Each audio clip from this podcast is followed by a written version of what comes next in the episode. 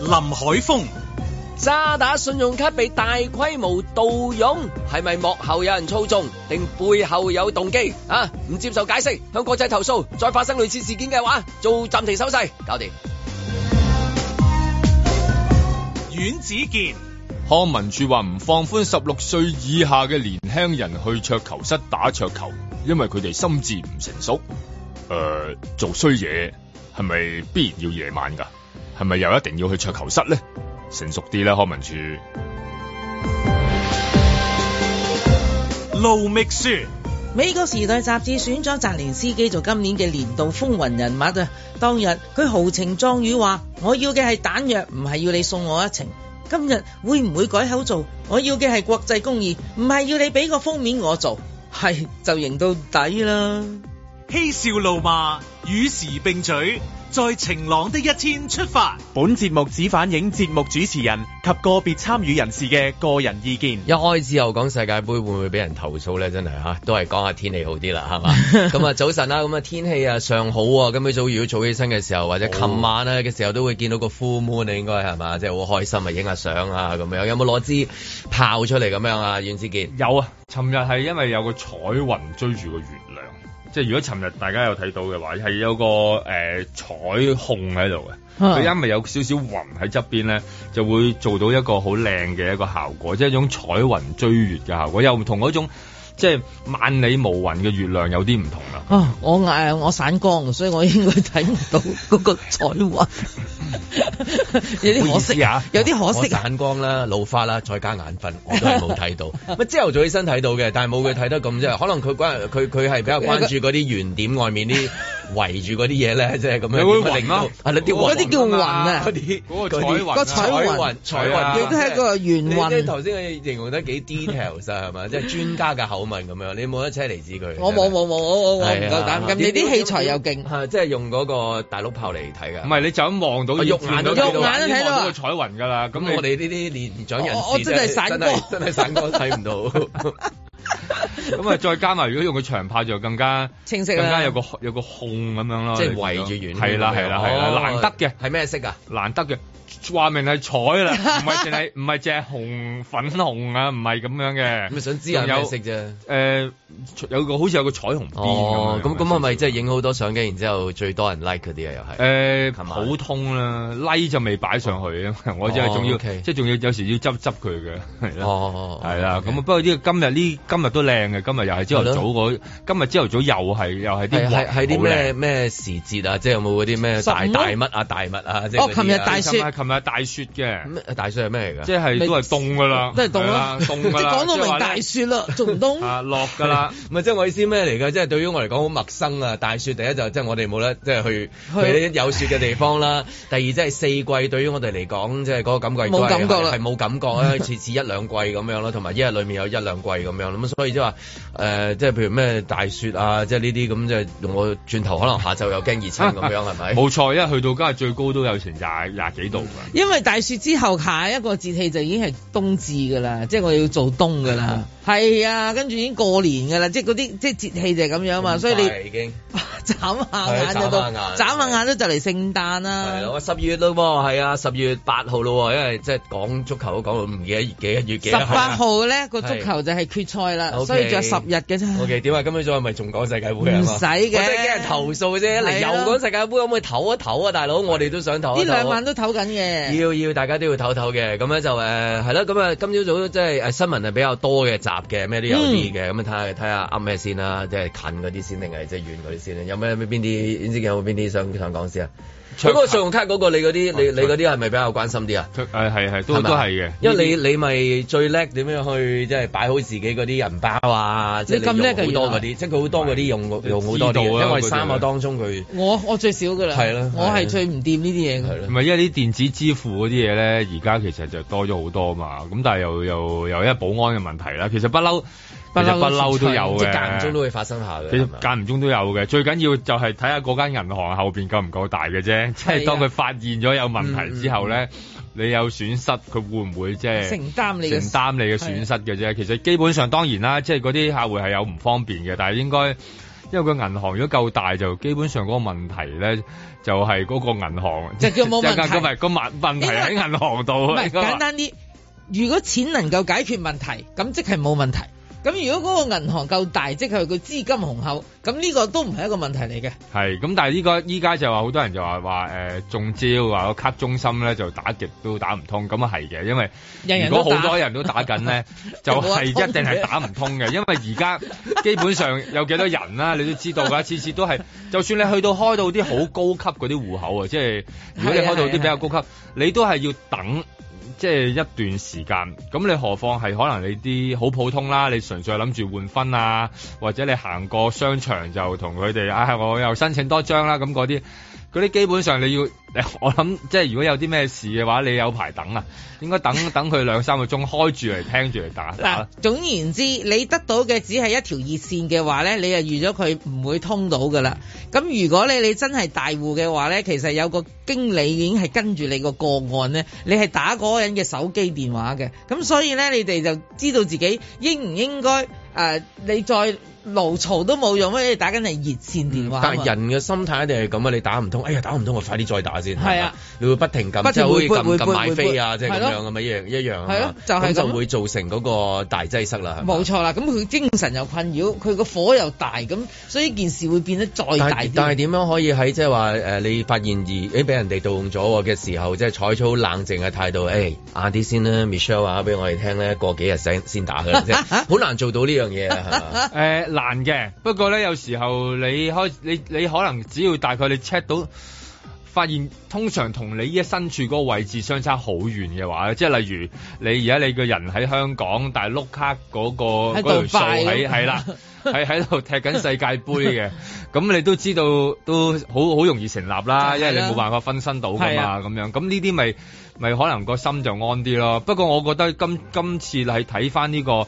叫做第三季有三百幾宗嘅信用卡盜用交易案，涉款嘅數字只係五百萬。嗱，我真想話有三百幾宗案件先得500萬先得五百500幾萬萬。你好只細要咯打一個電話俾啲 auntie 都唔止五百萬啦，咪即就係係咯今時今日，我咁覺有得良心嘅呢啲咁嘅盜匪，即係我覺得佢哋唔係啊，依家就發現即係消費上面嘅生意難做啊。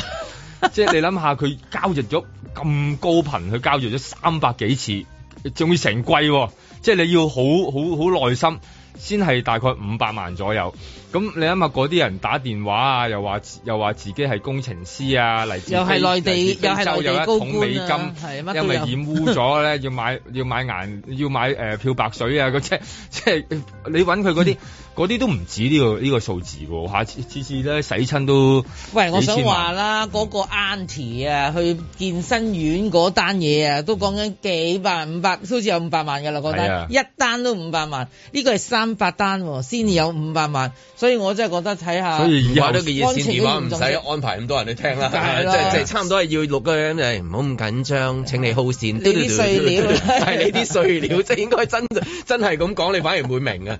你啲咁嘅數幾嚿水算啦，夜啲再打嚟 啦。嘟嘟嘟嘟係我唔得閒啊！你報小額前債咧， ，under 五百請按一字啊！係啊得正所嗰兩謂嚿唔見兩 嚿，三五七千過眼雲煙，係啦係啊環球地方地方智慧，即係左手伸一伸就貴過你全身，係係咪啊係咪咁嗰樣啲安慰，即係一千幾咁反百而猶如垃圾啊反而會理解嗰個情緒，即係啊係即係你會得到個打去就係 喎，咁你唔使搞到自己掹係就啊，你不停打去嘅時候，你會越嚟越不安。咁啊，可能有啲係即係年紀即係誒係大啲大少少啊，好係啦擔心啊，梗係打打打打係咁打啊咁樣樣，可能真係錄嗰幾句，但係銀啊行能唔能夠做呢樣嘢咧？嗯，我覺得佢哋應該即刻考 慮咯，呢件事即刻考慮係係啊，即係嗱，我都即係當然誒，譬如入信用卡咁，人人都經歷過俾人盜用啊或者成，我都試過㗎。咁我就望一望張單，我嚇嗱，即係嗰次個 case 咧，應該係我喺英國，嗯 跟住我去英國咪翻香港咯咁。好啦，我張張卡係我離開英國嘅嗰段時間咧，佢先至盜用。咁即係我諗我最後買嘢嘅時候，佢攞咗我資料，但係我已經要走啦嘛，咁佢先去買嘢。哇！嗰個人都好狼啊，去買咩？買家電啊！哦買電視嗯機，即係 Pasma 嗰陣時仲係 Pasma 年代，買大電視機咁會唔會嘅時更候加刺激到你火滾打電話我去呢？啊冇冇反而冇我。睇張單嗱，我張單到我先知俾人盜用噶嘛。啊咁我望下張單嚇，我買 pass，因為我當時唔知係 password 添啊，我就見到一張單，譬如我好似講緊幾萬蚊啦啊，你當幾萬蚊港幣。咁我望完我一望下個日子，我知道自己。我自己係冇問題㗎啦，梗係。嗯咁、我跟住咪打電話去嗰個熱線啦，熱線就話俾佢聽啊，其實咧有件咁嘅事啦。咁佢話係啊，咁誒你點知佢係盜用？ 即係佢都要問問你點解你會認為佢係盜我用屋企？有電視機嘅，好大個 啊！大過佢嗰、個，唔係。我話我可以誒 show 俾你睇我嗰個護照嗰個出境係境啦嗰個時間，咁我都唔喺度啦嗰。度噶嘛，係啦，我已經翻咗香港，佢先至盜用。咁我話咁嗰個冇可能係我啦，雖然我有段時間喺喺當時啦，咁好簡單啫嘛，你使乜扯條火？通常扯火第一次會好 panic 噶嘛，啊係，即係第一次啊！嗯你突然間見到嘅咧你好緊張你㗎咩嗰嘅度第一次都係緊張啲嘅。我所所以所以我哋應該接受所有嘢都有呢啲嘢發生，係即係多啲嘢發生。舉例即係譬如你行下搭搭搭港鐵咁樣，嗰個橋上你唔使尖叫嘅，係或者嗰個門分飛得出嚟開成架車分開使乜咗。咁大驚小怪係啊啫咯？係一定會有會嘅係啊即係卡會出事，係啊會俾人盜用幾嚿水啫，係咪？係啦係啦嗰個嗰個卡開咗少少啫，成個又唔係係啦，又咪斷裂又唔係乜嘢，係係啊咪先？定啲嚟，定啲嚟定啲嚟個門飛咗出嚟啫嘛，啊所以佢哋有咩嗰事個嗰啫個嗰個歌突然間攝錯咗嗰啲，可能係一啲人為嘅錯誤，又唔使咁大件事。係咁係但係又唔係喎，咁有啲有啲嘢咧就會好嚴謹地、嚴肅地去去追查個真相喎。咁嗱但係我哋見唔到有啲咩神探伽利略啊、係啊 I T I T 神探啊走出嚟話得啦，我足夠去追查到呢條友啦，即係咁樣係嘛？因為你亦數量亦都好 多係，亦都好啊難即搞，係有啲就會反應好大，有啲就其實原來我哋要接受佢，就係間唔中都會發生，又唔嗯使咁驚。如果唔係嘅話，搞到個熱線好忙，係咪？嗯自己又掹震。因為你慢慢上升，不斷無限咁樣咧，去上升到另一個層次咧，就變咗叫跨境犯 罪啊！即係你你明白？你可以去到好遠我噶咪嘛？啊郭富城咯，個斷網咯，你而家有出戲係嘛 係啊？對住個 mon 嘟嘟嘟嘟嘟嘟個森林係嘛？係係啊一定有個幕黑手係邊個？好多嘢喺度搞搞來搞去啊！有冇啊？誒，有冇國際黑客喺後 邊？誒，係啊，佢嚟緊幕後啲啊出戲就係講講跟住講呢然後啲又啊係牽啊牽涉到誒誒安全問題係啊啊係啊咁樣。跟住爆炸棚嗰啲車反轉啊，砰砰砰砰砰砰炸下咁樣啊，天台飛落嚟啊，小嗰啲啊額錢債， 嗰時候我嗱，我當年咧就因為一單新聞，就令到我學習咗一樣嘢，我都今日可以講一下，就係咧誒有段時間香港咪有有鯊魚嘅。即係啲鯊魚咁咪被咬咬咬死人啊，咬傷人啊，諸如此類啦。咁啊，香港人咪好緊張咯。哇，死到去游水會有遇到鯊魚咁點算啊？咁好啦，嗰啲鯊魚專家就出嚟同你講啦。嗱，誒有有個方法嘅市民，你記住以下呢一個方法，就係、當你遇到鯊魚嘅時候，你要保持冷靜，唔好喐，你唔好同試圖同佢鬥快游水。佢話因為你聽到佢咪想講錯啊唔？係，我當時笑到死啊！有我笑到死咗，我冇講錯，我笑到死咗。但係我再坐低諗深一層，佢話你一定要明白鯊魚嘅特性，因為鯊魚其實係大近視嚟嘅，佢佢睇嘢唔係好真，但係佢係個嗅覺會好靈敏，所以你唔喐，你又望住佢，其實佢都未必一定係。即係僵屍知道先生係嘛係啊，你你佢唔知你喺度添啊，可能係。好啦，咁如果你試圖鬥快咧，佢一定係快過你啦。首先，二佢咪知道咦有有個有個物件喺度咯，有個 object，哇，嗯仲唔去發狂去追你？咁當然你最好唔好受傷啦，因為佢對血係零舍最敏感啊嘛，因為個血嗰個味道，所以咧佢列舉咗佢啲鯊魚嘅特性，所以咧你見到鯊魚第一嘅時間就係要保持冷靜，千祈唔好喐，同僵屍先生一樣。後尾我諗諗係喎，因為當你冷靜嘅時候，你先可以即係仔細啲去諗，究竟我應該做啲乜，唔做啲乜啊嘛。如果你一見到佢啊鯊魚啊，好驚啊，你噼哩啪啦去游水咧，後後尾自己 sorry 有冇再諗就係如果你真係遇到鯊魚嘅時候，你自己嘅反應會點啊？唔知，因為我未，我冇，我冇，因為我冇你。同佢講啦，啊我喺度俾輸 啦。因為我唔係去玩潛水或者去嗰啲即係即係某一啲啦。其實有陣時游下水咧，有啲魚啄腳，我都見到有啲人哇！ 以為鯊魚啦。係凡夫俗子好難做到咁高好嘅，難嘅一一去到沙灘啊，摩尼圖咁啊，但係要境界好何必去沙灘境界 咧？ 好就仲何必游啊打電話水？去熱線，係啦梗係投訴，梗係要驚，梗係啊即係康文署嗰度有有鯊魚啊，其點實解佢個哋電話唔唔撈通 㗎？跟住係咪世界末日啦？咁樣即係一路一路咁樣滑落去。咁啊，通常呢啲咧，大家都唔需要咧，同埋呢個係咯，成貴先幾百萬咧，喺今時今日係一個小額錢債嚟。在晴朗的一天出發。六千蚊喎，你一日個生意額都未必有咁多啦，係咪？有時冇辦法嘅，有時啱啱翻貨咁堆喺度，咁啊運輸公司擺喺度，咁一陣間我哋都拎翻入嚟都好快啫嘛。走吧，別留下你掃跑。重光之後，沒人用你燈泡。唔係你啊，照舊好啦，而家揾食艱難啊！有陣時啲人唔小心啫，咁樣就佢都唔想嘅啊！希望佢自己好啲啦，做得。收拾用面做那黑豹。好似又蠢嗰啲喎。我覺得而家經濟唔好啦，任我如何口袋都不見效。即係唔同話警察啦，我哋本身亦都冇任何裝備配備喺身嘅。咁如果譬如真係對於啲激烈嘅反抗啊，而家我哋嘅執法人員有陣時去做出一啲檢控嘅時候咧，都係會受到一啲嘅襲擊啊。咁咁如果譬如你呢個加倍罰款嘅時候，咁對於一啲即係個別嘅執法人員啊，即係可能會比較危險啊啦。如今討厭到像廢物，來日你或會變，但我都沒有福等這一日。過去咧，我哋成日都見到咧，好多時候咧喺呢個街邊咧，有一啲嘅啊生果檔嘅檔主咧，就將啲貨喐嚟喐去咧，咁就當係移動咗，就當係咧避開食環署嘅執法嘅。我覺得嚟緊呢，我希望食食環署咧或者政府部門咧有一個相關嘅簡易行動處理行動指引。帶走傷害，帶走你的愛。係讓到咧係食環署嘅執法嘅時候咧，係可以加快佢嘅速速度同埋進程咧，唔需要咧係同嗰啲嘅誒檔販咧糾纏地糾纏去。可愛的你，可惡的你，也跳進垃圾袋。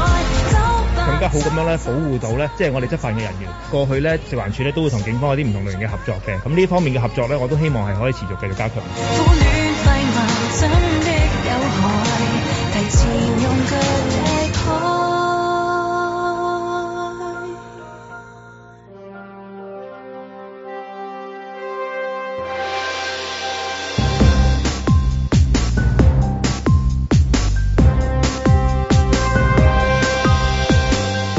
林海峰、阮子健、路觅雪，嬉笑怒罵，與時並舉，在晴朗的一天出發。咁而家話有一個叫除咗誒加倍嗰個咩罰款之外，仲有嗰個叫累進制喎，即係。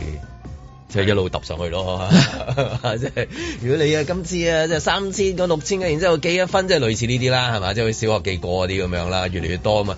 飛行里數嘅另外一種啊，係啊係嘛？類似係咁樣，即係你就你呢個獎賞越多，係啦呢個就懲罰懲越大罰越多，係但我諗啊，即係累進制咧，累就係積累嗰個累啦。嗯咁但係個累進制會唔會變咗係累氣嗰個累㗎？哦哦，即梗係肯係越定越啦加越有戾氣係嘛？少不免啦，你即係你而家最近如果行嗰啲即係話誒街市濕嗰啲街市，濕街市係咪濕嘅街市咧，真係會感覺到呃誒嗌、你靚仔靚女嘅次數係少咗嘅。嗯平時去街市，大家最開心啊就係靚仔係嘛係， 要買靚正正菜女啊咁樣樣係嘛，咁好開心。無論你姐姐買餸啊，或者係即係就係誒阿阿太去買餸阿啊，太啊嘛，就係就係靚仔靚女咯，所有嘢都靚仔靚女啊有時咯連。連姐姐都撩嘅，有時咧 切切豬腩啊嗰個。姐姐嗰啲又係即係係啊好關係啊，同嗰啲檔口即係打電話嚟，即係差唔多係誒誒誒僱主打電話俾嗰個檔口嗰啲人問下姐姐係咪喺度啊？你嘅你嘅姐姐到咗啦，即係係累積到。即係累積咗一啲感情啊、人情味啊、關係喺裏面嘅咁，但係你喺執法嘅時候，咁始終對嗰、個即係話誒檔主一定會構成嗰個情緒上面嘅係嚇，啊冇人會話好開心啊罰得。今日又即係好似頭先 Michelle 話齋，見到鯊魚定啲嚟，係啊 冇嘢嘅。咁啊見到，誒今日嘅罰罰罰六千點啊，即係咁。咁你咪變咗一個誒、呃同時有個累進制之外，都有累進咗個累氣嗰個累咯。咁呢啲累氣唔知會唔會擔心嗱？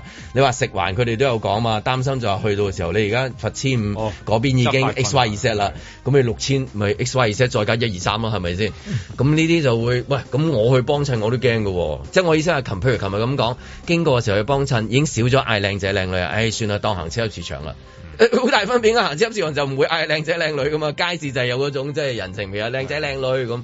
咁而家擔心就係、即係譬如菜誒誒誒菜檔咁樣，佢都有把刀仔批嗰啲菜心嗰啲，係嘛？即係係啊我我喺問嘅時候就望一望嗰度啦，驚突然間問多句嘅時候。小李飛刀再現江菜園江湖啊，真係係咪先？咁咁啊，會唔會連豬肉當係高危咧？即係呢個肉類分銷員，佢係咁揸住。嗱，豬肉檔好啲，佢冇咩攞出去。菜咧，誒魚啊，係係啊啊，海鮮魚同係埋菜生果係生果係呢最幾最樣勁。嘢成日對出嚟。真係 sorry，係啦，即係應該講翻，即係譬如雞檔唔會話將個雞雞 pat pat 雞唔得呢個呢個唔得啊嘛。因為佢擺出嚟嘅嗰籠雞，豬牛你豬最牛多都係係啲牛尾賴到喺地下度係啊，有陣時拖出。唔係難嘅，難啊豬豬牛都難嘅，擺唔到出嚟，因為佢係喺好個難嘅。 fix 咗個檔係啊入佢佢佢啲勾勾住噶嘛，係啊係嘛佢個你豬肉睇豬肉威台唔就喐得知啊嘛啦，係嘛？豬肉威企翻個檔度啊嘛，係係係， 嗰啲反而係啦。咁咁即係話誒嗯菜檔啊、魚檔、魚檔生果檔、生果檔啊，你都呢幾有種啲最有多唔係有鈎有小鳥飛到圓彎無到㗎啦一聲嘛傷一係啊 咯，有好多， 總之好多即係大大殺傷力武器㗎嘛。咁你個呢都係大殺傷力武器。我如果慢慢突然間俾人笠咗個呢咁樣，你知累氣累累咗大家。咁就變成即係好可愛嘅呢一個，即係話香港嘅其中一個最大嘅特色街市咧，最可愛嘅一啲畫面都冇埋，咁變咗咧就係好多戾氣啊！呢個擔心，擔心安危添啊，真係唔係講咁啊，之前都好流行嗰段片講呢個北角街市啦，嗰幾個即係大隻即係佬就係同呢個食環署殺氣啊，打到碌地啦，都有啦，咁啊都都好多呢啲有好多呢啲因為嘢都嗱我覺係得因為呢你啲就係因為呢啲政策啊。你一講吉誒北角街市嗱，北角咧有一個叫渣華道街市，嗯佢隔離其實就已經係春秧街嚟嘅啦。嗰、個春秧街咧係成條街都係街市嚟嘅，嚴 格嚟講。春秧街市係啦，唔係春秧街啊係啊，佢即係連電車路都係街市嚟嘅，好喺多我時眼入邊。候誒、呃拍誒、呃、廣告啊，或者外地拍香港啊，你點都要 chop 都係都係呢啲畫面嘅，係啊就係中意佢熱熱鬧鬧咁樣。係啊呃即係如果有種民生嘅感覺啊嘛執開咗呢就就唔知啊，即係又唔係咁樣樣。咁但係永遠係咁啦，個界線好難定啦，係咪好難定，好難定。咁所以我我有時每次我都每次我企喺嗰個春秧街市個口咧，嗰條街其實係嗯我唔係去買嘢嘅。我每一次我都有，我真係諗下香港人真係可愛啦！咁大等有新穎啊，又有冷氣哦啊，即係嗰啲咁嘅多層你又唔入去街市係啊，嘛你又唔好入去，就係逼喺呢條即係窄窄夾夾住有電車嘅喎，嗰嗯嗰嗰條街最難得嘅係。咁我就覺得呢個就係香港嘅特色嚟嘅。咁好多習慣嚟嘅啫，咁你食嘢有啲啊中意坐近廚房，有啲就坐近門口咁解咯，係嘛？都係凳嘅啫，都係食嘢啫，係咪？你又唔知咩，硬係唔高，我坐翻呢度，係嘛？咁 咁好啊你會呢坐埋啲唔得嘅咩？係咪呢種我呢種自由啊，呢種選擇自由係好靚係咯，嘅你坐巴士一樣啫係啊嘛，我係唔中意企入去啊咁樣。我最中意坐車頭。係啊，我中意企前面咁啊，係啊點解嗰嗰度咁多空位你唔企入去啊？我係要咁佢。個個都係咯，即係會揀上面又下低。咁但係誒係咯，即係話誒，如果佢加咗罰款，講翻個加咗罰款之後，會唔會累進制真係嗰個累進嗰個累氣啊喺度，咁就會擔心個安危。佢唔係食環擔心安危，話係你就普通市民去嘅時候都擔心喎。係你都要安撫翻佢對方啊，差唔多。係啊，依家嗰個問題呢一點啦，不過有一呢個情況就而家同以前又有啲唔同嘅，以前又即係的確可能係好多個攞啊，即係嗰啲咧，哦藤籮好似藤螺咁樣咧，就一個搭一個。而家發泡膠箱嘅年代咧，就真係難搞，有時你見到咧有埲牆喺度 嘅喎，即係你行下街市你淨係見到咧，因為佢動嗰啲發泡膠箱咧，如果個檔檔好生意咧，你淨係見到哇，嘿又有有幾埲牆其喺度其實喺啊發泡膠同埋嗰啲竹籮啊，佢叫竹嗯籮，中間咧其實仲有一浸咧叫膠，我都唔知叫膠膠，咩粒膠粒好大個嘅哦，係啊，塑膠西啊嘛。教西西啊係啊，教西，我都唔知嗰個叫即係乜以嘢前。叫筲箕，嗯係啊。但係佢係一個好大，我諗係一個起碼都三尺乘四尺嘅一個塑膠做嘅一有有通窿嘅係。佢咧多數咧佢就擺有即係可能啲蔬菜類嘅嘢咧，因為有水分可能會流落嚟。咁咧佢但係咧佢搭埋咧就好整齊嘅。但係咧，其實如果佢搭埋咧，都係一個誒柏林圍牆嚟嘅，因為佢係堅硬噶嘛，因為佢係塑膠但係你但真發係搭到嘅，佢搭到，但係佢都好大洞咁樣洞喺你眼前咯，一棟摩天大廈咁樣咯，好誇張㗎。咁所以我喺嗱，即係我覺得啊，奇啊奇在喺我細個見咧，佢啲竹籮個好處係咩咧？佢搭翻埋咧，佢個地嘅佔嘅面積係比較細。哦係啊，即係你好似啲誒有啲膠凳咧，咪搭得埋咪一棟咯。嗯好啦，有啲凳係點搭你都係好大嚿噶嘛。咁而家咧就係、所佔用嘅空間啊，就係佢哋使用啲咩嘅器具咧，就都影響咗成件事喎。食原環來啊、街市啊，或者應該即係話誒搞一搞個叫空間大改造啊，係啦係啦，諗一諗點樣將香港嘅街市又可以有效率活化佢優化咁樣，係啦有效率保留翻原先嘅味道，係啦，又要整唔係話去潔又到衞即係生，話誒，突然之間佢佢就佢就把刀飛埋嚟咁又又啊！咁咪大佬俾咗功夫裏面肥仔衝啊！我去買餸嗰陣諗住，熟係啦，索索索佢死，因為太燥啦，實在係唔係你喎？食環嗰個都中幾刀喎，係咪先咁樣啊？咁要諗啦，真係要真係空間大改造啦。如果唔係嘅話，點可以即係一路咁？我我見唔到一路嚴厲執法或者冇即係乜意思將嗰啲嘢收到埋，即係可以恒久而。恒久而天長地久啊！哦即係好係似好似難啊，因為佢每次差唔多要即係幾 team 人去去嘛。你而家行嘅時候，嗯你都見到啊誒你唔幾添咧，又驚嗰嗰邊有四五個，呢邊有係啊四五個，乜嘢都四五個人賣魚嗰個鞋鞋口鞋面咁樣，咁跟 係啊，真係㗎，跟住好唔開心啊！見到有陣時唔翻添啊，淨係佢都企到冇位啦，根啊本因為企佢嬲咗係嘛， 企到冇位啊，佢都因。為佢哋成日覺得咁樣係影響咗佢嘅生意，咧其實唔好做，即係去啊到最尾，因為嗰啲又通常年紀大咧，有咪啲你係逼我唔做啊嘛！而家佢係覺得佢都係嗰句啊，索性唔做咯。係咯咁但係我驚佢講索性唔做，佢就揸住嗰把刀啦嘛。索性唔做啦，我唔做啦你嗰把刀你有冇見過佢嗰啲嗰啲獸啊？嗰啲係千年獸嚟㗎，係啦。佢一睇就知有破傷風㗎，啊係啊啦睇你好驚㗎，你講有時啊，大錢係啊係吞完條魚就翻去蒸嘅，好勁啊但係你實係破傷風嘅嗰個。你望住嗰把刀咧，你淨係覺得咧，哇！你冇見過新刀喎，冇見過，你淨係覺得喺海底裏邊嘅咯。你嗰波道王跌落海好多年嗰把 嚟㗎嘛，杯水潑上去，潑上去又有湯嗰啲魚，你係嘛？嗰啲輪又刮得好 嘅喎。我真係驚啊！真係唔係講笑 啊，你淨係睇嗰啲片嗰啲情緒啊，係嘛？喂，你個個一去到嗰啲地步就係車房 mirror 嚟㗎啦嘛。係係啊，係啊， 嬲嬲噶啦。咁你唔係每次派成大管一一車人落去做 做長大龍鳳㗎嘛，係嘛？咁、個街市我仲使行 嘅，係嘛？嗰邊有六六六七六七兩友落 嚟，又做大龍鳳，嗰邊又車王 Mira 咁小女飛刀咁樣飛嚟飛去咁樣樣，啊係咪？所以依家就係難搞啦，即係你點樣可街以市街市，啊唉，街市變成咁，你唔會有興趣㗎，所以佢生意好差，而家好慘。差係啊，所以嗱，我就覺得呢個亦都係另一種方法，就係、令到呢個所謂市容整齊咧，亦都係逼到佢哋誒某個程度咧，就係、嗱，因為佢好多老人家嘛，你話就係佢哋要退休咯，佢退休其實喺某一啲程度上面咧，管理上面咧，越多超市就越好，越整齊，因為佢哋已經負責埋啦嘛，咁佢又一樣買到你乜嘢買到肉啊，買到魚啊，買到菜㗎，買到生果㗎，其實而家所有超市人都做到呢一個部分，即係等於我哋當日嘅嗰啲叫誒。呃報紙檔啊，係、被佢係慢慢會死嘅，嗯被因邊為緣化被邊緣化，因為而家得你去便利店已經做晒你要做嘅嘢就如嘅。果你而家見到士多，就應該係嗰啲文青有影相㗎啦。係嘛冇錯啦啊，仲有堂鐵閘啊，係嗰堂鐵閘係啊山寨獸又係破傷風㗎啦，你查定藍藥水去 去去影相㗎啦，全部破傷風咁呢啲就石講緊全，即係最後的香港味道咯， 冇㗎啦。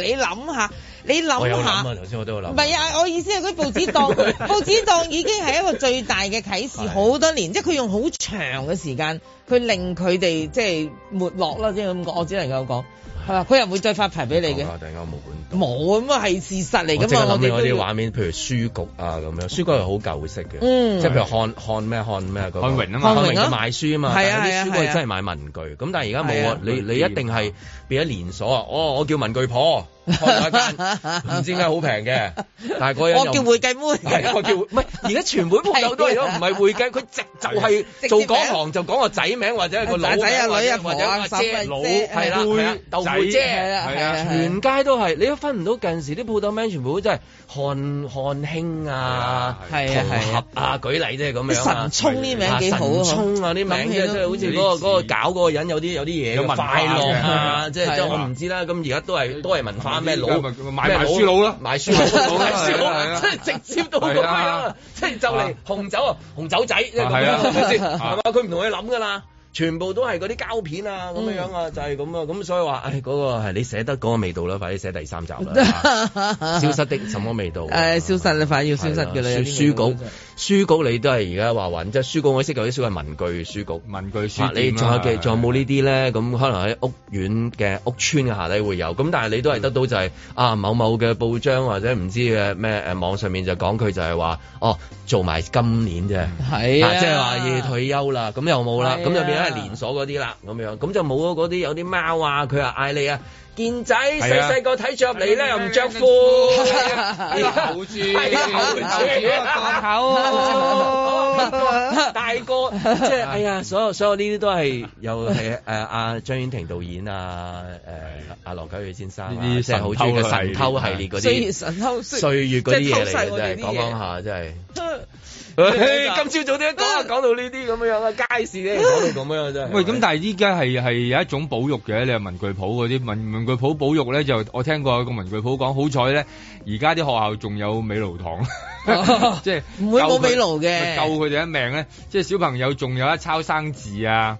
仲需需要用鉛筆、用擦膠係啊，有係有要買即教係下如果教全部剪電膠腦嘅話，水。唔需要個係啦文具鋪啦、筆啊、擦紙膠啊、鉛筆刨係啊，所以我點解咁中意買鉛筆刨就係咁解，即係我做，因為我好中意用鉛筆噶嘛。係，我多謝我位朋友誒誒送咗一個鉛筆刨俾我，不過嗰個唔係最靚嗰個啊。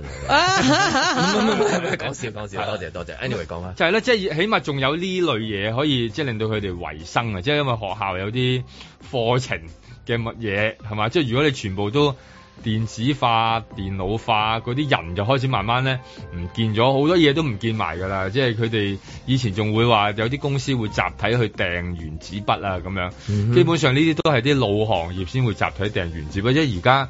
當你連茶餐廳都係誒、哎你手機落 單啦嘅嘅時候咧，係其實你係唔需要嗰支畫到畫到係啊花個晒心嗰口花個晒心嗰個上花晒嗰啲嗰啲原子筆痕嗰啲侍應噶嘛，即係嗰個時代又係會咁樣走啦，呢個都係幾奇怪㗎，有時會走到去。 所以所以我話俾你聽喺呢段時間啦嚇，好似好多嘢消失中、消失中咧。咁過往咧惡名昭彰嘅某一啲食店咧嚇，嗯嗯我每次去到咧，即係嗱，你當佢一直都惡名昭彰，我去到我冇介意呢啲惡名昭彰嘅一啲行為，因為佢哋嗰唔夠你個惡係嘛佢哋唔係佢哋嗰 佢哋嗰個呃叫做誒營運條件啊，係令到佢哋會係咁嘅，嗯嗯係即係你做佢係即係急啊嘛你做佢個位，你都係會變成咁嘅，即係大家扯到咁樣樣。係啦，咁我理解嘅，我做乜好嬲啫？係呢咪先？個係繁榮嘅象徵嚟。係啦，咁好啦，但係近年咧就因為即係你知啦，誒誒疫情令到佢哋啲生意都好難搞啦。好啦，我而家去親咧，我真係覺得你使唔使咁好服侍、咁好禮貌？唔使嘅，你做翻你嗰啲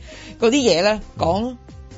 講啊，即係嗰啲我中意佢啲講嗰啲態度，但係佢而家唔係，佢哋太好態度，反而咧就冇翻佢自己喎。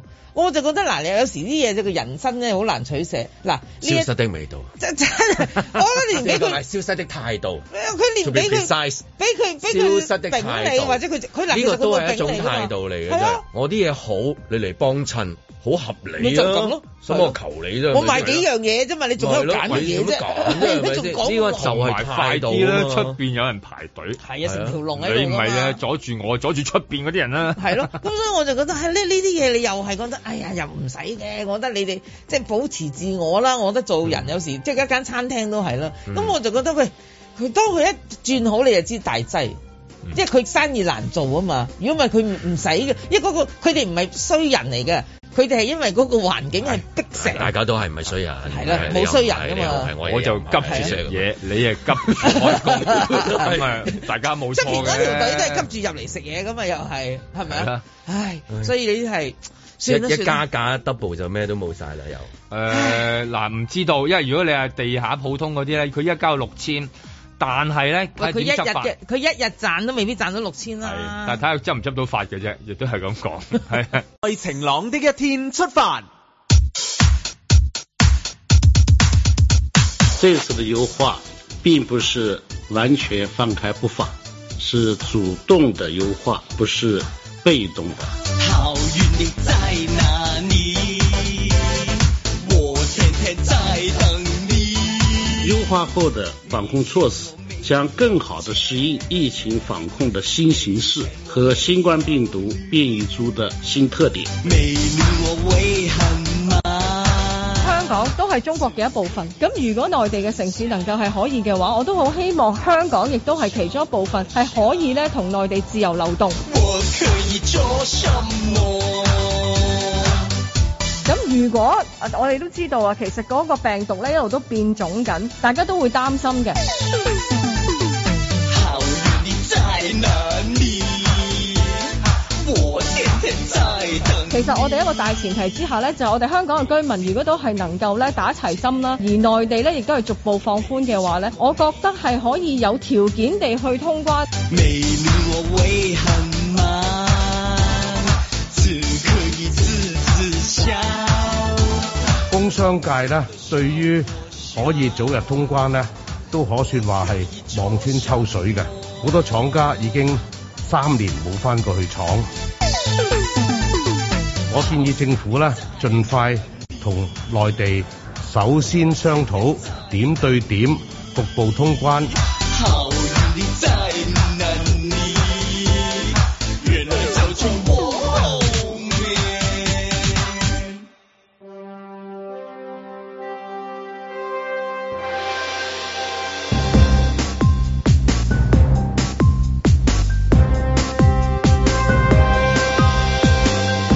林海峰、亂拋垃圾啊！罰款加到三千，有食環嘅代表話，千五蚊嘅時候已經聽到好多粗口啊！咁啊，關鍵就唔喺加罰款度，而係加人工度啦。若果唔係嘅話，咪一樣聽好多粗口。阮子健、有個修成期議員話：我哋酒吧啲女仔靚啲，俾人轟歧視喎。轟唔轟我就唔知，目測我就唔同意佢嘅講法啦。盧覓雪。連續四年都冇賀年煙花，其實香港人嘅生活都逐步復常，七欖搞咗，渣馬都嚟緊，燒烤爐都重開啦，都仲係唔可以放煙花。究竟煙花本身有啲乜嘢好驚呢？嬉笑怒罵，與時並舉，在晴朗的一天出發。我再睇翻嗰啲誒定額罰款嗰啲條例，即係九項嗰個表列啊罪行定額嗰個罰款咧，即係包括啲罪行嗰啲，即係公眾地方，即係誒擺放垃圾啊、隨地吐痰啊、犬隻誒糞便啊、郊野公園嗰啲棄置廢物啊、海上棄置廢物。如果真係執正嚟做嘅話，庫房都幾多收入㗎喎。發達啦！即係香港真係嗯好啊追翻嗰千幾億外匯蝕咗佢嗰啲真啊！係會追到，即係如果真係好嚴厲地每一個都執嘅話咧，即係我哋目測好似話齋，目測都見到，見到啊好唔好係咪？你真係見到即係隨你隨地都見到周圍垃圾啊，根本係。咁如果隨地嗰個垃圾就係變咗佢係銀紙嘅話，即係香港係叫遍地黃金肯咯定而家。肯定 香港係遍地黃金，肯你定睇下你執唔執嘅啫。不過執咗喺庫房咁解啫嘛，係嘛？因為你真係諗唔到好多嘅喎，真係唔係講少因嘅為喎。嗰啲紙巾、口罩啊，用過嗰啲口罩啊，嗰啲咧，即係一一落地就三千喎，依家。咁我諗都幾佢幾係譬嘢譬如佢啊嗰個話呃誒誒誒呃未經准許展示招貼或海報，呢、個唔發達啊呢期唔係咯。係嘛？真係發達喎，唔係講笑。咁但係就諗啊，如果係咪真係真係真係會咁？好似你頭先之前講話，喂執法嗰個力度可以維持幾耐？即係係咪沖天炮先？係咯係係咩？一一一把刀啊！你嗰、個係一啊把刀先，刀咁大即係維持幾多刀咁大啊秒先？刀咁大先，因為好似譬如誒、呃、舉例誒、呃譬如誒、呃中環嗰啲咩誒老細車，咁有一期都數得好勁㗎。係啊，咁有一期咯，固體服 務咯，而家咪咁就係要要咁多人嘅人手同埋即係廿四小時咁去係嘛人力物力去做係咧嘛。仲要搞幾次呢一個黎庭數月，係啊係嗰啲咁嘅啊，有時都係咩行動掃掃動檔啊哎賣淫啊，賣淫集團啊，捉 你啲骨幹捉你 啊，你啲骨幹成員 骨，咁要日日去去去捉㗎喎，咁都幾吃力下㗎喎。好吃力㗎咁你唔知能唔能夠做到即係真實而恒久、長存又沖天炮啊。你 諗下，你亂拋亂拋垃圾，你諗下長期要擺幾個人喺個街角嗰度候住喎，同埋你諗下用冇黑點咧，即係點樣為之一個黑點咧？即係佢抌亂拋垃圾抌到一個點，叫做黑 點，都要好集體嘅一個行動同埋行為喎，同埋咧佢究竟抌成抌到有有去到你要去到捉佢咧，又困難嘅喎，因為你你要幾個，通常呢啲亂拋垃圾咧唔係一個人捉噶嘛，即係話我見到你唔得噶，要你埋有埋幾個同事。冇啊，對付某巴比咁啊，五六個包住噶啦。係啦，即係一定要即刻嗰一埋包去圍佢㗎啦即係要嗯水桶陣啊美斯美斯咁樣係啦，一攞波就要成班人啊包就要包夾咁樣。咁你包夾咧就睇下你包仲邊啲，但係次次都係咁樣嘅。食環署唔係唔執法㗎，但係一執親咧就俾人哋執嘅。點解咧？係因為佢專揀嗰啲咧好，即係你覺得唉唔係好公平嗰啲嘢。你嗯你嗱。老人家好老嗰啲擺檔嗰啲，你你你就就圍佢嘅。你見到咧嗰、個嗰、個年青力壯小呃係啦伙子賣魚嗰個 Era，Era 賣魚嗰、個，你覺得嗰把刀有破傷風嗰個咧？ 點解係嘛？好似保期或者太保期肥仔啊！呢唔啲好意思，但 真係太保期啊！幾個咧？你通常好 少好少有呢啲情況嘅，次次都係好老啦，或者誒呃佢、可能有啲身體有殘障，佢有啲有啲情況，佢可能即係要擺擺賣啊，或者跌咗啲嘢啊。咁樣有啲係佢即係持牌嗰個已經係啦係根本佢每日四點幾坐咗喺佢度，只係坐到夜晚能夠坐九點，睇住啲後生 真係啊！咁啊後生幫佢唔知邊個，幫可能佢做親戚幫佢執一執係啲啦嘢啊，咁就跟住送佢翻屋企啊，每日都要坐喺度。都係呢啲喎，我哋見到係，即係你一你一執法唔係話你執法唔啱，不過你你次次都係老弱嗰啲咯，誒嗰啲嗰啲跑得快嗰啲捉唔到㗎。之前嗰啲又係㗎，你嗰啲誒即係口罩令嘅時候，係捉棋嗰幾個阿伯咧，你就捉到佢㗎咋。因為佢坐喺度捉棋啊係啦嘛，。你見嗰個跑得好快嗰個咧，你你基本上通常佢就係捉唔到咯。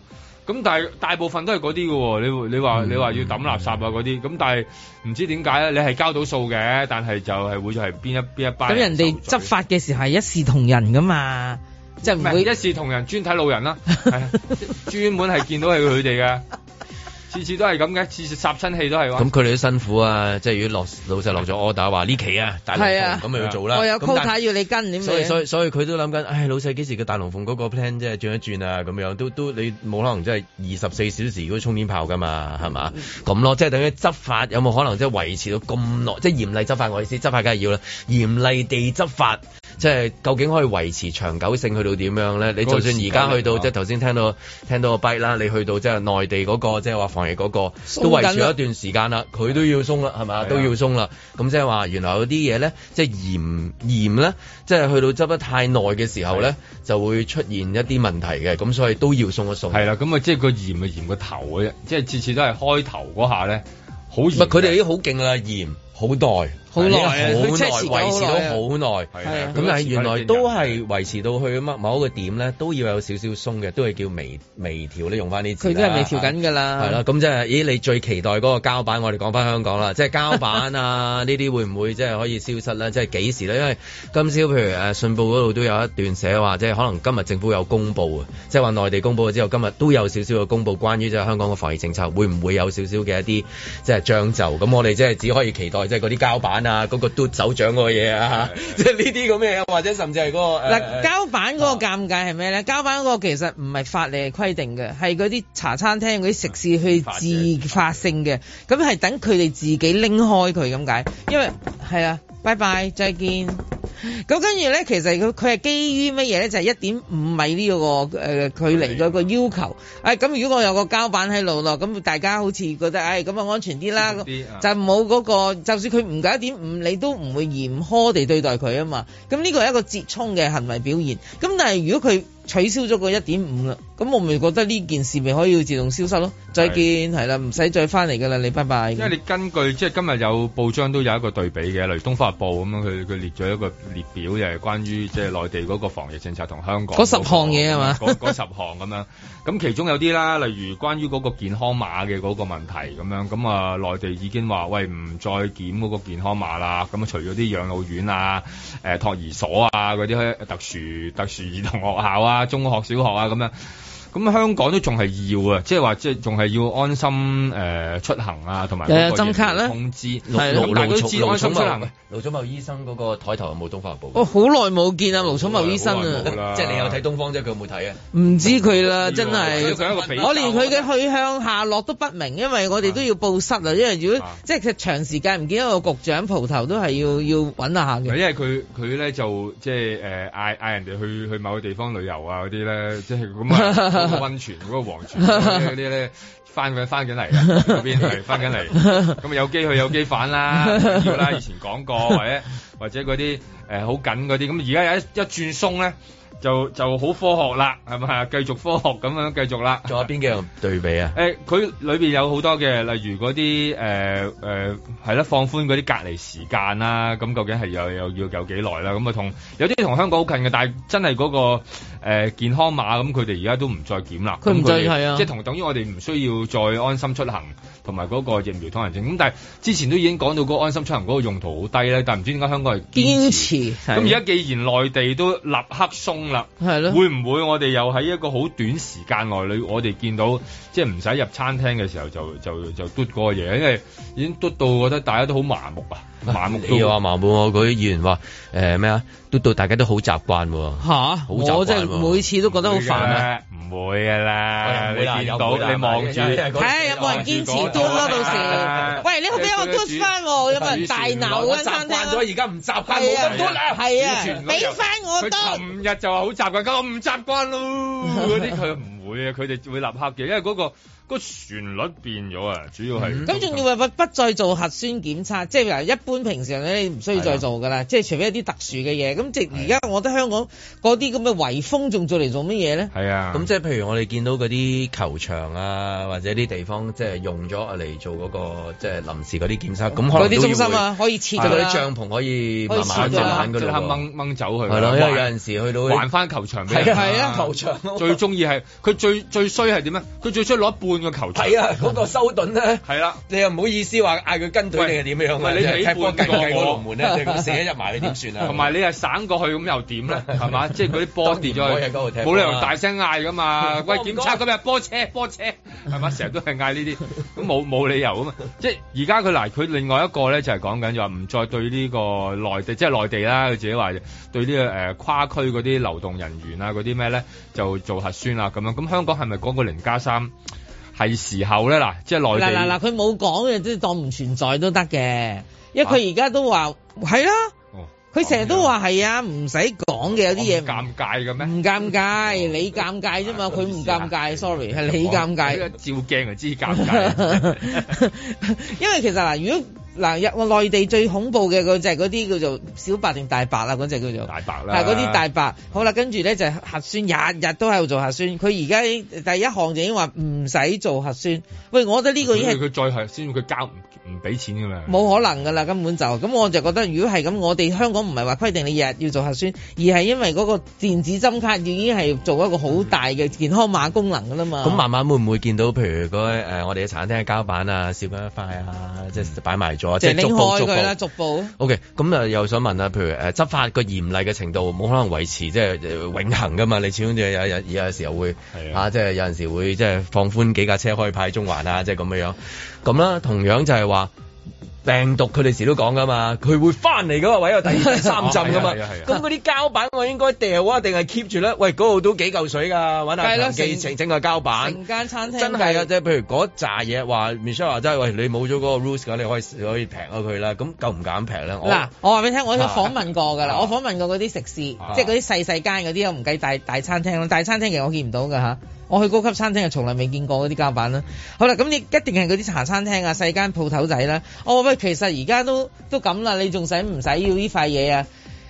你話唔要啊？係啊你話唔要啊？用乜嘢佢入嚟？我唔佢而家我唔敢對住你講啊！你話 Michelle 係啦，即係佢即係係咪同我夠膽啊係啦，講，正係話你話唔要你夠啊膽咁樣？講佢話佢話一有個警察行入嚟話抄我牌，佢我就已經死㗎啦。 所所以佢話所我邊度咪夠話錢罰我啊？咪話就算嗰邊就啊上面好似放咗，跟住然之後係啊就算特區政府宣布有咁，你都冇實 係啦，你喺冇病喺毒執法係政策同執法之間係咪一致先？係啊如果係一致嘅，咁啊梗係冇問題啦。係如果佢嘅政策同你嘅執法係唔一致嘅，咁嗰啲餐廳嗰啲人咪好慘咯。嗯所以彈性彈性係啊真係啊咁咪租定個倉先啦，而家差唔多㗎啦，book 定個迷你倉。四七迷你倉四四六六四四六六七七八八八八八八八咁啦。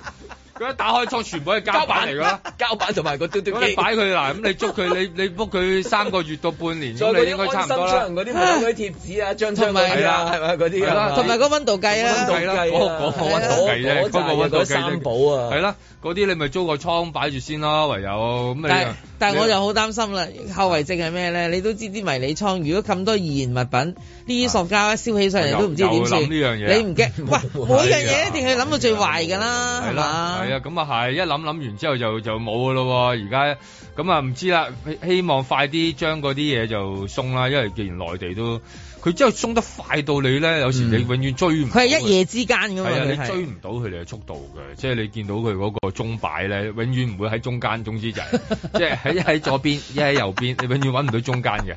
咁所以你要轉咧，真係嗰個手態啊，要要轉得好凌要厲飄先移得，境界同埋同埋唔好怕啲人問你嚇，啲人係即係啲人挑戰你話，你尋日先講完咗，唔得，你而家今日好習慣啦，你今日唔用安心出行，你覺得好習慣啦嚇、你不斷話俾人哋聽你唔使用啊，或者如果你不斷話俾人聽我唔使再用膠板啦，新時代開始啦，新嘅主旋律嚟啦咁樣，咁可能會咁會好啲啦。即係會會有一有呢句出嚟嘅。係啦即咁啊啊係之前講話，你話誒都都慣咗啦，市民都好習慣啦。咁今日就會話，我我其實咧，其實嘟我自己嘟本身咧唔習慣好耐啦唔係啊，佢一定會講啊，就係其實咧呢啲都搞到市民真係好有麻煩。係，我哋為咗利及市民 嘅呢一個即係嚇，係啦咁所以咧當就當啲記者問你，你哋而家先知咩？我係而家先知啦，我而家先知啦，你咪話俾佢佢聽。哋話而家有放寬嘅條件，係啦終於到咗呢個時其實都期機。待好耐㗎 啦，咁我自己太太都係有陣時都都麻煩咁樣，都係高一兩啊係個啦自己屋企啊，咁樣去講得舒服啲㗎啱啱啦。我我工人姐 姐姐姐啊即係自己通常都講呢啲咁嘅打完好搶咪好啦。好 sell 啲啊嘛，講出嚟。係係一一定要用呢啲呢啲方法嘅，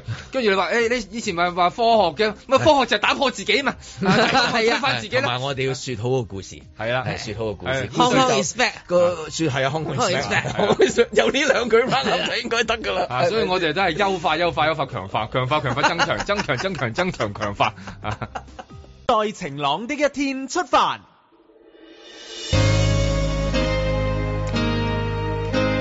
第一個稿做出嚟嘅鏡片咧，杜教授第一個反應咧，佢哋俾個 CD 我，個 CD 點樣戴我隻眼度？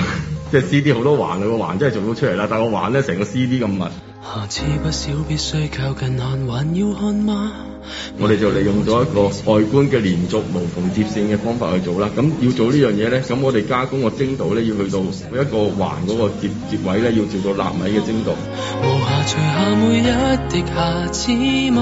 呢個嘅我哋叫 DIS 鏡片啦，光學離焦遠性嘅眼鏡咧，咁都係有兩個度數嘅。第一個度數咧就係、矯正呢個小朋友嗰個近視嘅，咁等佢睇得正啦，睇得睇得到嘢啦。咁第二個嘅度數咧就係、投影一個嘅近視離焦，就係、呢個視網膜前邊呢、個即係貌壁 defocus 啦。如果看着我不妨夢一點，完全望表面或是未完善。光學嗰個嘅比例咧就係誒五十比五十啦，即係五十 percent 嘅光咧係會投影一個矯正誒近視嘅度數，另外五十 percent 咧就投影一個近視離焦。彷徨一點，模糊地享受現在在你旁邊。咁我哋希望能夠控制到近視，結果得唔得咧？咁咪即係好高興啦！個結果係真係得嘅。靠穩手前面，不必看我的臉。有思想前面，焦點要鬆一點。佩戴咗呢個光學離焦嘅隱形眼鏡咧，係可以好明顯嘅減慢嗰個近視嘅增長。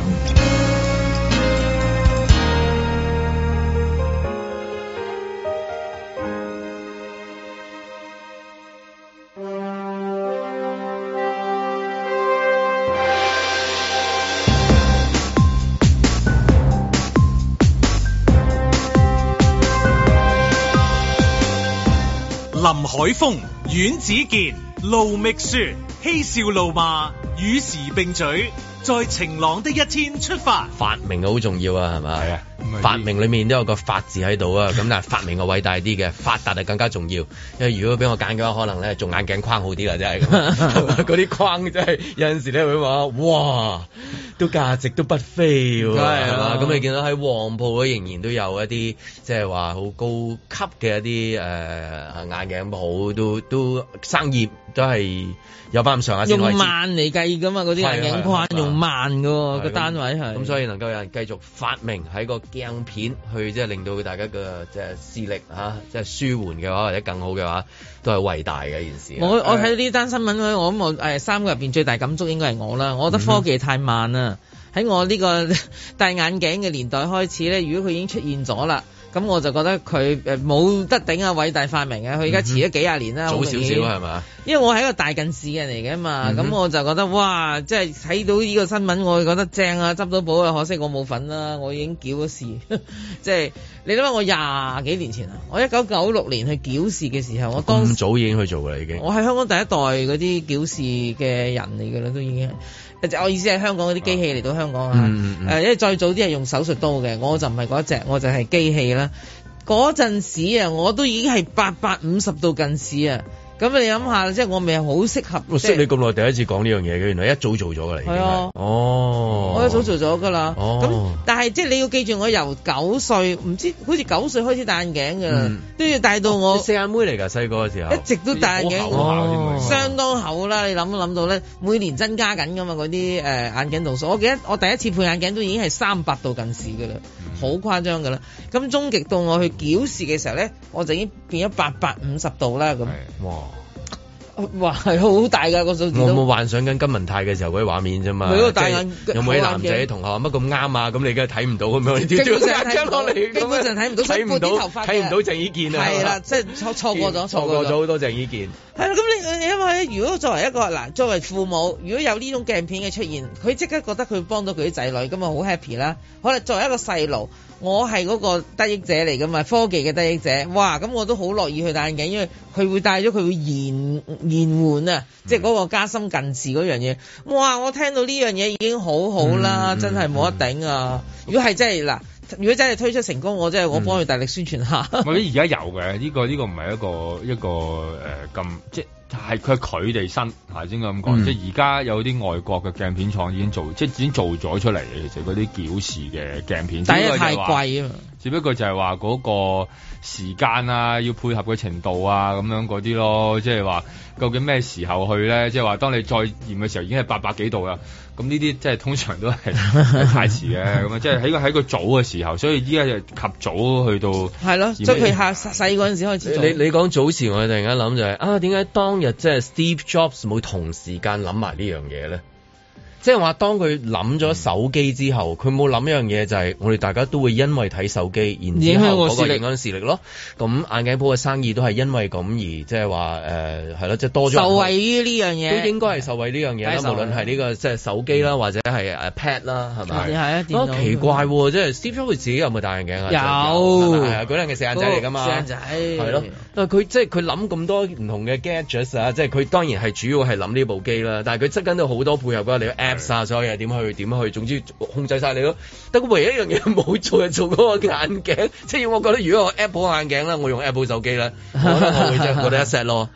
避藍光咯，唯一可以。係係啊，佢會隨住你唔知用幾多次後，佢 detect 到你，跟住然之後你就係用嗰、個嗰、個度數啊，即係佢跟住你跟住你知道嘅。佢都而家估到晒我啲嘢啦，係啊佢認得我，認得我把聲，係啊佢知道我諗乜嘢，係咪係先？啊你行幾多步佢就知。我咁個眼我幾差幾好，佢唔知。咁如果佢知嘅話，佢能夠提供埋有埋 Apple logo 嗰個嘢，去埋 Apple Shop 驗眼。你諗下 Apple Shop 驗眼幾有型，白色係咪驗眼係咪咯？而家近期紅色 T-shirt 都入去裏面，入去裏面而家驗眼，跟住出一個 Apple 眼鏡咁樣一 set 啊！但係反而即係佢製造，佢都係地球上面製造呢樣嘢出嚟啊！佢即係我我意思啊，都係近視製造者嚟㗎，其實都佢梗係啦要製造商添啦，係咪啊？即係冇冇冇冇第二。我嘅散光點嚟嘅，你你數唔到第二個啦，係係嘛？啊係，冇冇冇，呢樣係佢最大嘅。一定係係啦梗係 啦最粗我手啊喺我個角諗度到第二個係最大嘅嘅嘅戶咯，最大嘅裝咯，佢哋最大嘅裝咯。再加埋香港本身就已經係一個高發病啦，即係如果你係嗰個我哋係啦視力用問題最多啦視力用問最題啦多高發病地區嚟嘅。點解咧？因為多近視啊，咁人真係多近視。點解原因咁啊，再啲醫生都話一係遺傳，一係後天，咁啊兩樣加埋香港係特別多 嘅，即係你就遺傳後天你咯咪爸就係爸咯就爸係遺傳爸後媽媽都又已經近視啦，再加埋你一生出嚟就高樓大廈啦，你冇啊辦法望。但係我爸爸媽媽冇近 視㗎。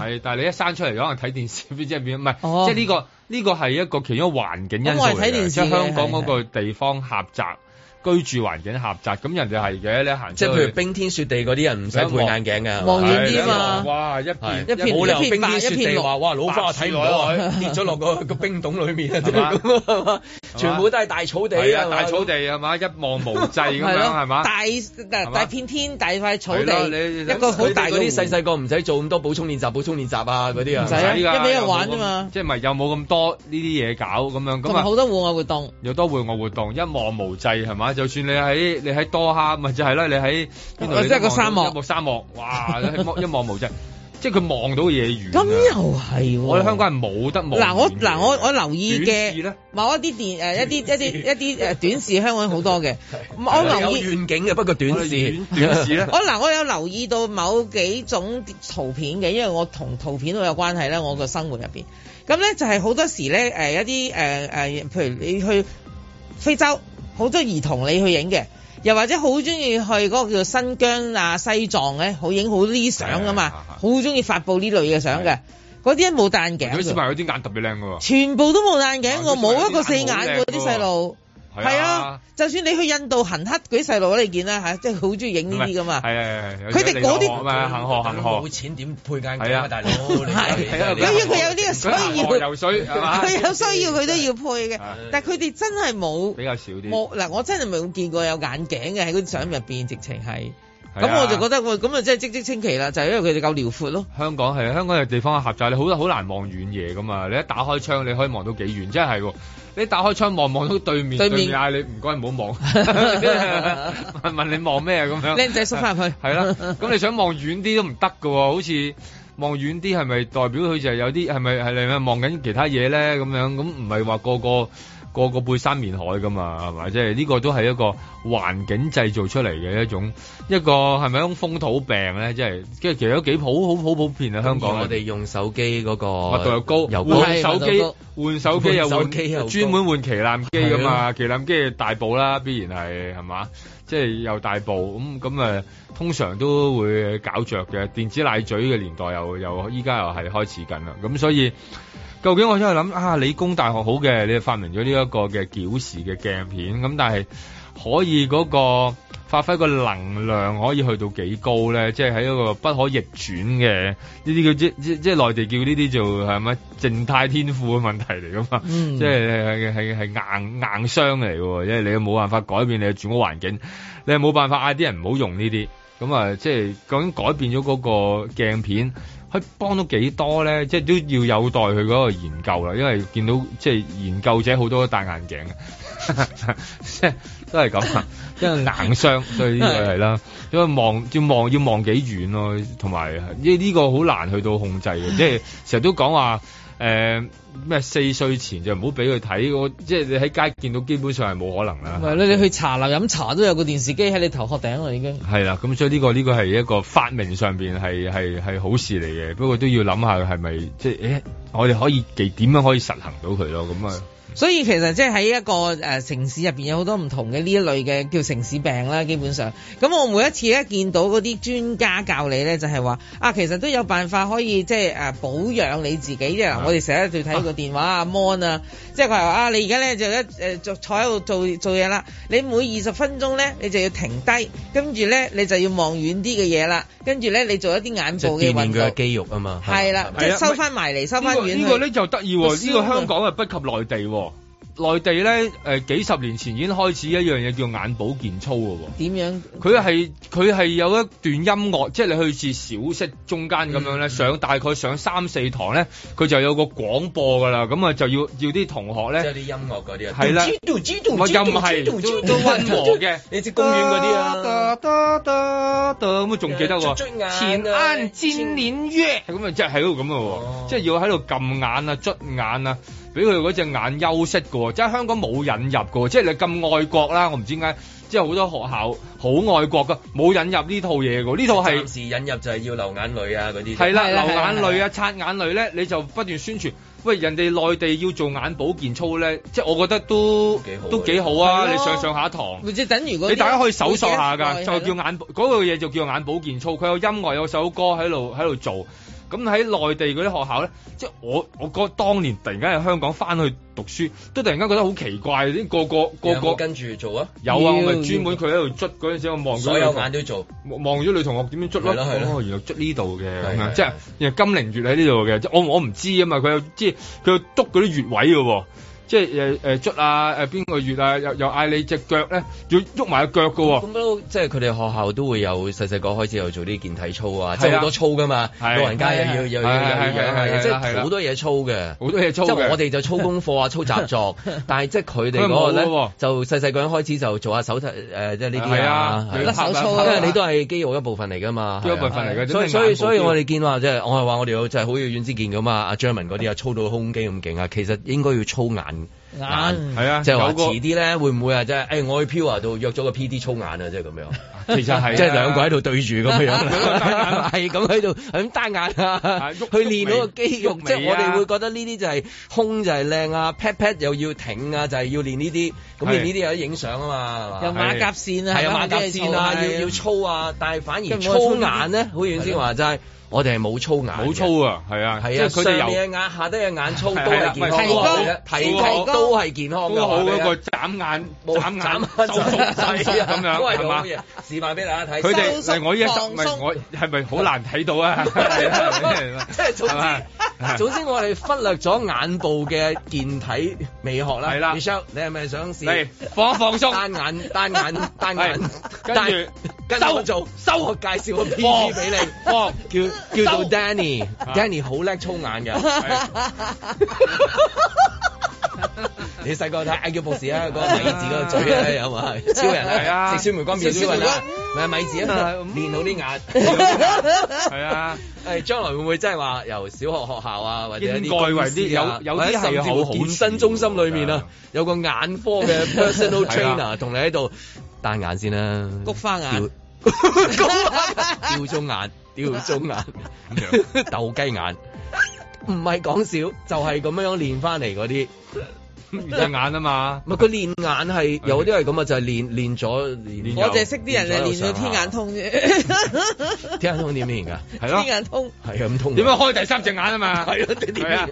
喂揾嗰啲咩法證師傅啊嗰啲啊嘛點練啊？真係天眼通。通咗之後點啊？通咗之後有乜好處㗎？佢啊人天眼通就乜都得㗎啦。係啊 練出個童子拜觀音 出嚟， 係哎越拜越開心啊！係 OK，我哋練下啦，即係咁樣一齊練 下，練下有啲用嘅，再晴朗啲一啲練眼。練 眼。我哋搞個大型活動，大家一齊 嚟，一齊集體一齊斬眼斬千人齊練眼。眼。喂啊呀，盧覓雪。保監局日前舉辦亞洲保險論壇，有保險業界人士就公開質疑保險界立法會議員陳健波喺其中一個環節話：我哋酒吧啲女仔靚啲，Our bars have prettier girls。形容對言論感到震驚同失望，但陳健波話。自己同財政司長陳茂波對話環節上，大家講起新加坡同香港兩地競爭，佢就話香港唔使怕，相信生意自然會翻嚟。並引述現場有 gentleman 話酒吧女仔都靚啲，並話自己表明唔知應唔應該講。陳健波話可能對方引述講話嘅時候冇講對話背景同埋完整對話內容，引起誤會。除非讚女仔都有問題啦。對於引起誤會，佢強調完全冇意對女性不敬啊！陳健波或者唔知道香港啲酒吧其實都分好多種嘅，有啲專係吸引啲運動客嘅，有啲就係佢口中所講嘅睇靚女嘅，亦都有一啲係一班朋友去消遣隊 band 剝花生嘅。咁香港啲酒吧係咪咁多靚女就真係見仁見智啊！我估佢心目中認知嘅大概係皇馬球員嚟香港踢表演賽，成班球員去咗中環嗰間出晒名好多靚女去幫襯嘅嗰種咯。但係呢一類家陣都買少見少啦，因為疫情關係啲靚女少咗去蒲啊，反而佢哋早咗起身去玩瑜伽，又或者係着住條瑜伽褲去行山咯。至於以運動為主題嘅嗰啲，因應呢一輪世界盃嘅關係，生意都好翻啲。尤其係分組賽有六點同九點比賽嘅嗰啲日子啊，行過見到啲酒吧都真係黑似雲來㗎。不過一到淘汰賽就有啲難搞啊，因為都變晒十一點同半夜三點。周末都還好，周中第二日要翻工，揾鬼睇咩？十六強淘汰賽眨下眼就踢完，呢、個禮拜五就展開八強大戰啦，睇一場少一場，倒數噶啦。頭場十一點就克羅地亞對巴西，尾場三點荷蘭對阿根廷。星期六頭場就係上演摩洛哥對葡萄牙，尾場就係香港人份外肉緊嘅英格蘭大戰法國啊！估計十一點嗰場酒吧都一定會爆，但係半夜三點咯喎，我唔敢講啊。只不過捱更抵夜睇波，即使有靚女斷估都唔得閒及咯啩。最近去咗一間以高音準、中音甜、低音勁，用超級唱盤聽黑膠碟做主題嘅酒吧，真係坐低未走都已經諗住下次約邊個嚟好呢？佢係一間中環樓上吧，通常做樓上吧嘅都係地方唔會好大，預咗做熟人生意嘅所謂私鬥啊！呢間就係呢一種格局啦，有吧台同另一排座位，坐滿都係嗰廿零人嘅咋。佢哋主打應該係威士忌，但係佢哋啲雞尾酒都好有特色嘅噃。我就飲咗杯激光中啊，真係因為羅文嘅首本名曲。作為靈感而調製嘅，一路飲一路聽住，光加熱就等於火，火加歌就等於我，係啊，效果好奇幻㗎。喂呀，人哋用咗成擔心機為十幾首中外名曲調製咗歌名，就係嗰杯酒個名，呢啲創意同心機仲值得推廣啦。至於嗰度嗰啲女仔靚唔靚咯，蜜雪公主都坐咗喺度啦，靚唔靚嘅嘢，各花入各眼啦。